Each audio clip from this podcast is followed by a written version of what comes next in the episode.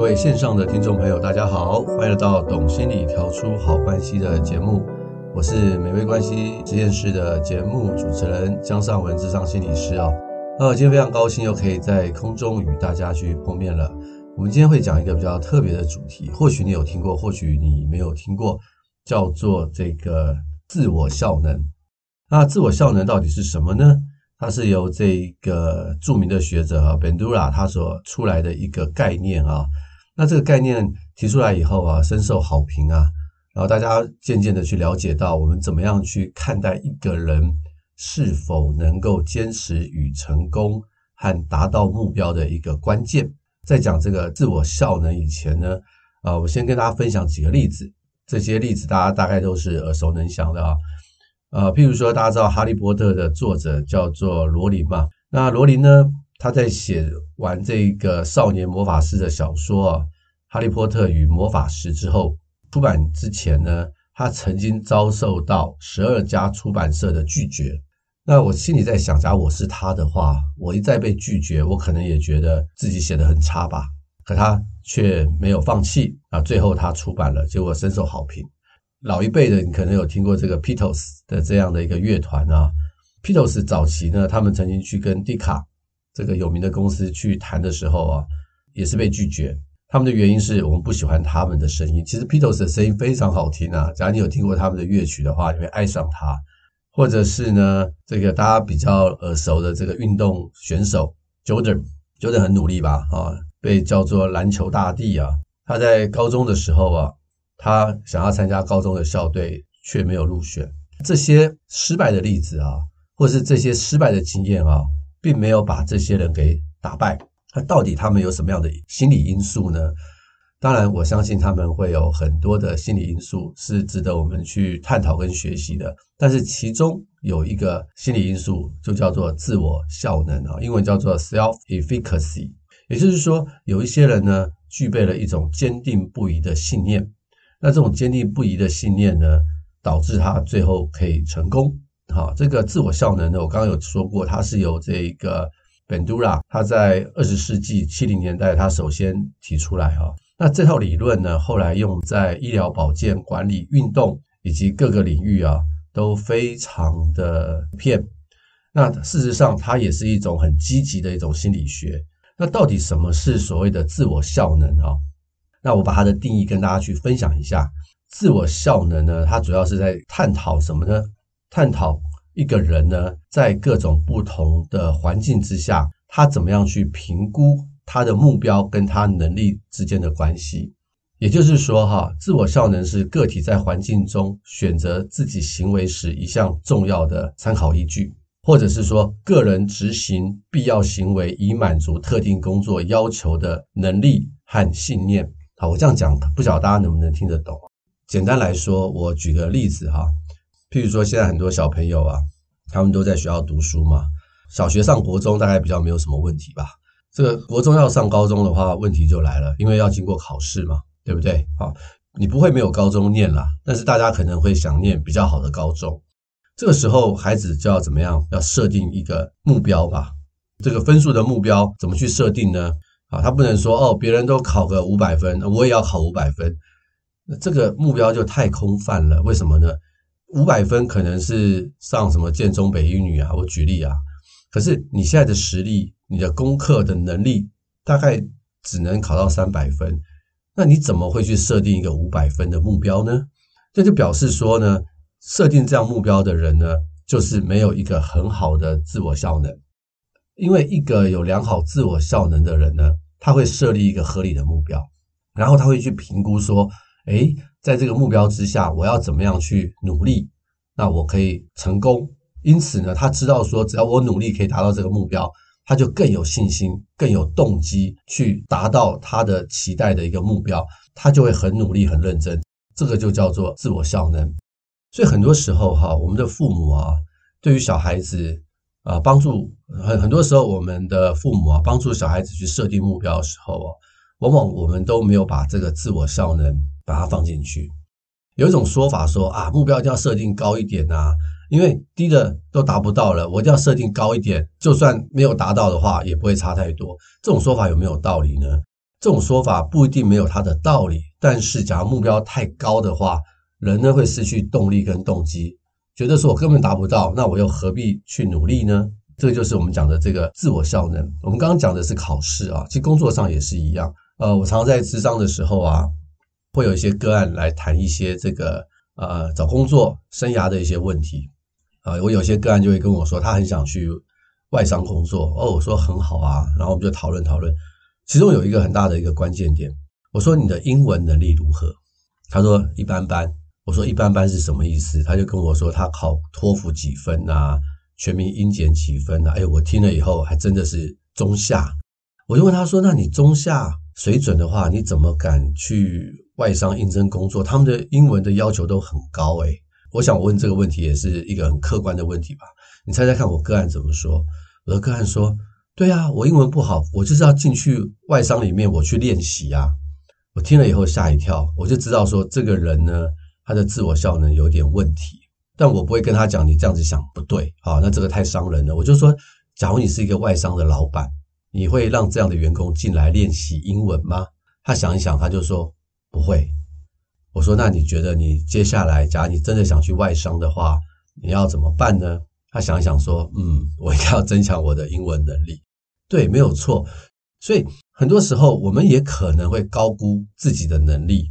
然后去设定一些做不到的目标，在那里会感觉到自己做不到，就觉得很挫折，甚至会拖延。好，我以前有提过，有一些完美主义的人呢，他们往往把目标设定得很高，但是他们又达不到他们心中的这个目标，所以怎么办？就拖延，因为太挑战了，一做就不满意，就拖拖拖拖到最后一刻才把东西给交出去。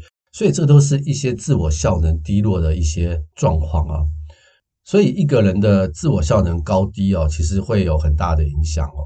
自我效能感比较高的人呢，原则上因为他会很努力啊，所以他期望值会高。他碰到挑战的时候啊，他比较能够去面对跟处理，他比较不会去自暴自弃。自我效能低的人呢，常常我刚刚说了，目标的期待是有很大的问题，目标要不然就设定太高，碰到一些状况的时候失败。他们会比较情绪化去处理这个问题，常常被很多的情绪所困扰。那他的知识技能呢，可能也不够去帮助他支撑他要达到这个目标。这样的人呢，通常就是自我效能比较低的一些人啊。那到底有哪些因素啊，会影响我们的自我效能啊？我觉得接下来这四个分享很重要，大家可以听听看，大家可以去评估看看自己的自我效能如何啊。第一个是成就经验，那是指什么呢？指一个人过去的成就表现的成功跟失败的经验会影响自我效能啊，而且这个是影响最大的哦。假如一个人呢，他的过去很多的经验是成功的，那他自然而然就会提升自我效能的预期哦。那假如他过去有的生活经验啊，失败经验非常的多的话，他其实就会怎么样？他的自我效能的预期就会降低，因为他会觉得自己做不到，还没开始就觉得自己会失败，好，这个就会造成很大的困扰了。所以，假如一个人呢，他过去有很多次成功的经验，有一个稳定的自信心，不小心遭遇到失败的时候，他会不会放弃呢？他可能会有点挫折，因为跟过去经验不一样，但是他会运用旧有成功的经验去检讨，然后一步一步的去成功，也就是说。偶尔的失败经验可能会提高个人的自我效能和成功，所以失败并不代表自我效能低哦，而是他能不能把失败的经验转化成未来努力的方向，这个才是一个比较好的一个状态。所以过去的成就经验其实会让一个人的自我效能提升或者是下降啊。所以在这边呢，我就常常会跟很多父母讲说：“哎，你不要给你孩子太高的期待跟目标啦。”假设你希望他达到一百分的话，他现在只有六十分，你不要告诉他说他达到一百分或者是九十分，你跟他讲说，你只要先到七十分，爸爸妈妈就很开心了，就会大大的鼓励你了。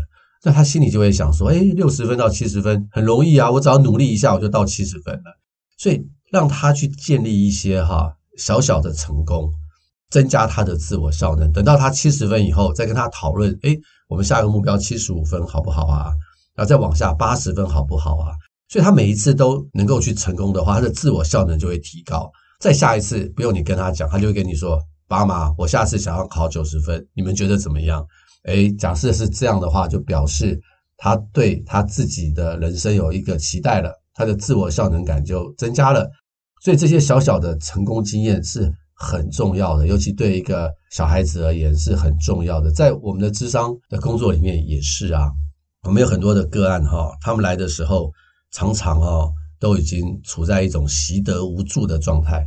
什么叫做习得无助啊？习得无助就是说我不管怎么努力，我都不会成功。我已经试过很多次了，我都还是到处碰壁，我都是失败。然后这就是一个习得无助的一个概念哈。有一个很有名的实验嘛。就是你把那个大象啊，那个脚啊，拴一个链子，然后中间有一个杆子，所以它就只能在这个范围里面去活动。就算想挣脱，也挣脱不了。他也曾经努力过，想要把那个链子给踹断啊，啊，无奈，可是都没办法。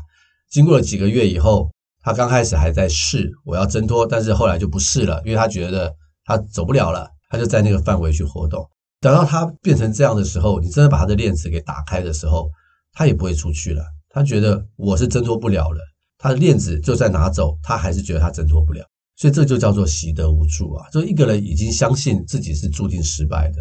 其实我们很多个案哈，他们来的时候就是处在一种习得无助的状态，人生非常的挫折，没有未来感，也没有盼望。所以我们就常常透过一些啊，在智商的时候给他一些赋能，让他去做一些小事情，不要一下子去做太大的事情。那这些小事情呢，他们做到成功以后，他就会有小小的成就感。回到智商室里面，我们就会讨论，讨论之后，他们就觉得说，哎，原来可以这个样子哦，他们才不会一直落在那种习得无助的状态。我常在做伴侣咨商也是如此啊，很多的伴侣他们的沟通的模式啊，已经进入到这种没有盼望、习得无助的状态了。那好在他们还觉得我们不能这样子下去，我们不知道该怎么改变，我们来找心理师谈一谈。所以很多时候，我在接一些伴侣咨商的时候，你可以看到他们的沟通，基本上就是日常生活的柴米油盐酱醋茶的沟通，彼此关系的沟通，已经是处在一种吵架跟习得无助的状态。所以这样子的话，就会很挑战。所以我们都要让他们在沟通当中啊，有一些小小的成功，啊，有一些正向的一些沟通。诶，只要这个循环呢建立起来的话，他们就会呢开始越来越好。这个自我效能哈就会越来越高，婚姻当中的自我效能的关系就会越来越好。所以这个成就经验哈对一个人的自我效能是很重要的哦。大家可以去想一想啊，我人生中过去失败的经验多还是成功的经验多？假如失败的经验多的话，也不代表我们就是一个自我效能低的人。假设你过去有很多失败的经验，没关系。我们不要变成习得无助，我们要把失败的经验把它转化，转化成一些未来可以成功的经验。那这样的话，我们就还是是一个自我效能很高的一个人。第二个呢是什么呢？是所谓的替代性的经验，也就是说，透过哈社会所提供的一些讯息啊，不一定要直接去参与，你可以看到别人的示范和表现，然后你可以去想象。啊，形成一种所谓的效能的知觉跟想象啊，这个时候呢，我们也会相信我们做得到。也就是说，我们有很多的学习，并不一定是我们过去成功的经验，而是我们所相信的或所选择的楷模，他们成功了。观察楷模，我们也相信我们会成功。那这个是什么意思啊？譬如说，小朋友，我们会有时候会让他们看什么？名人传记，对不对？啊，让他们看这个名人传记是怎么样努力成功的。透过这样的一个名人传记的楷模，就可以激励小孩子说：“嗯，我将来也可以像他一样。”这个就是一种替代性的经验，自我效能。别人可以，呃，所以我也可以哈。这让我想到就是啊，我们前两集的节目啊，有访问到这个金秀丽主播啊，她现在也是心理师啊。那他就提到说，他当时要去念研究所的时候，他其实有点犹豫不决，觉得说我真的可以做到吗？结果他的一个长辈七十岁了，跑去念研究所，他就被激励到了，因为那个长辈对他来讲很重要，是他的一个楷模。他想，七十岁的人都可以去念研究所，我为什么不可以？对，这就是一个替代性的经验，让他呢的自我效能提高了，所以他也去念了。那我自己的经验，以前就是有一个跳水的经验。我们一群小朋友啊，在游泳池旁边有一个高台啊，可以跳水。其实客观来看，那个跳水台也不是很高，啊，还是在安全的范围。但对于小朋友而言呢，这是一个很惊恐的过程，所以我其实不太敢跳。我这边看了好几天，直到有一天我终于有勇气去跳了。为什么？看到那些人跳下去，他们很快乐，而且也没有受伤。于是呢，有一天我就趁着没有人注意我的时候，我就偷偷跑上去，赶快跳下去。哇！真的很好玩呐、然后我就从水水池里面爬起来，再跳一次，再跳一次。所以这也是一种看到别人成功以后，也相信自己会成功的一个经验。所以这个就是替代性的经验。所以我们身边的贵人很重要啊！你认识一些成功的人，你认识一些很有信念的人啊，他们可以成为你的楷模，而不是旁边有很唱衰你的人啊。那这个都不太好，这可能会让你的自我效能感降低。所以认识一些够好的人啊，心理素质够好的人。可以鼓励你的人啊，真的是非常非常的重要。那第三个呢是什么呢？第三个我们叫做的言语的说服啊，譬如说你的上司、教练、管理者啊，你的重要他人的对你的口头指导，或者是你的回馈，其实也会影响你的自我效能啊。有时候当你怀疑你自己的时候啊，你的重要他人若是表达说你是很棒的，你是很有能力的。他的这种说服跟鼓励哦，是会提升你的自我效能哦。大家就可以了解了哈。对于小孩而言，身边的父母实在太重要了。父母要是能够适时的去鼓励孩子啊，真的就是会提供孩子的自我效能。那你是一个主管，你是个老板的话，就要注意一下，你是用一种鞭策、指责的方式对待啊我们的员工，还是你是用一种规劝啊指导？有详细步骤、鼓励的口吻呢，去告诉员工怎么做啊？这两个差别其实是很大的哦。假设你希望你的员工表现好的话，我们应该要采取后者的方式。我们要是是用言语去说服啊，本身没有太大的问题。但是你去说服他说：“哎，你就是认真读书就好啦。你看你这个成绩这么差，就表示你没有花很多时间读书。你花你读书时间太少了啦，啊，或者你工作时间太少了吧？你要加班呐。”这样的话，你就可以做得很好，听起来好像很有道理哈，是一种口头说服哈。但是真的会让他的自我效能提高吗？其实并不会，因为你这样跟他说的时候，你要跟他讨论，也就是你的言语哈，要跟他的经验讨论和有没有同整。你所说的话，他认不认同啊？你所说的话是不是他要的？有没有跟他讨论过？这个很重要，这个很重要。我们常常看到一个好的领导或者是一个好的团队的带领者，当设定一个目标的时候，他要去观察一件事情：诶，是你想要这个目标，还是你的团队是同仇敌忾？大家都对这个目标很兴奋，然后一定要达成，这差别很大。假设大家很兴奋、同仇敌忾，就表示说这个团队的什么自我效能感、团队效能感是很高的。假如说只是你一个命令的话，下面的人只是觉得是压力的话。其实并不会有很好的回馈哈，所以我们要做这个口头的说服啊，也是一件很重要的事情。那不管是对自己或对他人呢，鼓励的话语其实是很重要的啊。最后一个是生理的状态，生理的状态，有时候哈，我们的生理哈会因为环境的变化而产生不同的压力啊。假如说我们的情绪过于激动，好，我们有忧郁或是焦虑的话。其实都会破坏一个人的自我效能，好，这大家可以理解嘛？哈，像我们忧郁症最典型的一个症状，就是呢，对未来没有盼望，对很多事情都失去了兴趣。那你可以想象啊，处在这样子状况之下的人，他的自我效能感一定是低的嘛？他一定觉得他做任何事情都不会成功嘛？就好像那个大象一样，是处在习得无助的状态。那假如一个人焦虑太高的话，也有一样的状态。焦虑太高的人呢，他会很担心，他会很害怕事情会失败，所以他的精力呢就放在很多担心上面。他真正能够专注的做事情的能量跟力量就会分散了，反而会更加做不好。所以情绪的稳定啊，也是一件很重要的一个事情啊。我常常会跟父母讲，假设你希望你的孩子好好读书的话，你千万要让他的情绪是正向的。假如他的情绪是负向的，就算他坐在那里读书啊，状况也不会太好。但他假如是很正向的话，那他其实可能可以怎么样？在一个很好的一个情绪之下，他的注意力反而会去集中。那有一个商业杂志啊，《First Company》啊，他就研究过说，假如说有一些人的情绪哈有很多的困扰的话，自我效能感可能会降低百分之五十啊。那因为他的情绪不好，集中力下降。有时候哈，大家可以去想一想，有什么事情会让你分心呢？大家一想就知道是什么了吧？这是手机嘛，对不对？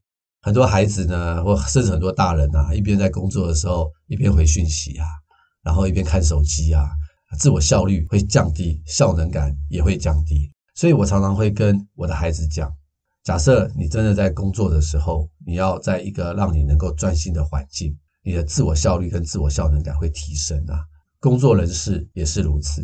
现在手机呢，是一个很让我们分心的工具啊。它也是一个让我们容易分心的一个致命伤，所以我们要非常的小心。